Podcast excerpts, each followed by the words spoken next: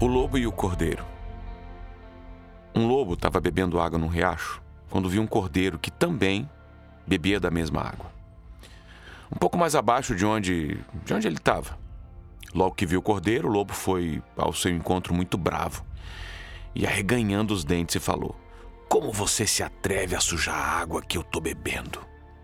Assustado, o cordeiro respondeu humildemente: Eu estou bebendo água mais abaixo de onde você está. Assim não posso sujar a água que você está bebendo. E ainda por cima você responde de uma forma insolente?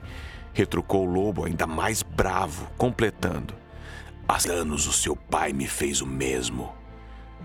E o cordeiro respondeu: Nesse tempo, senhor, eu ainda não era nascido, não tenho culpa. Sim, você tem culpa sim. E você também estragou todo o pasto do meu campo, replicou o lobo.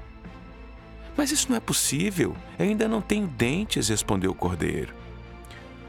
O lobo, sem mais uma palavra, saltou sobre o cordeiro e logo o degolou e comeu. Moral da história.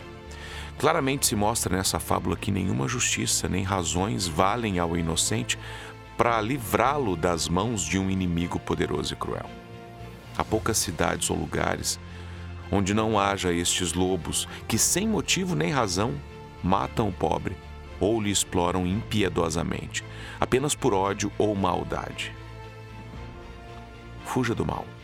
Com ele não argumente, pois as melhores razões não poderão livrá-lo da sua fúria. Evite-o fugindo.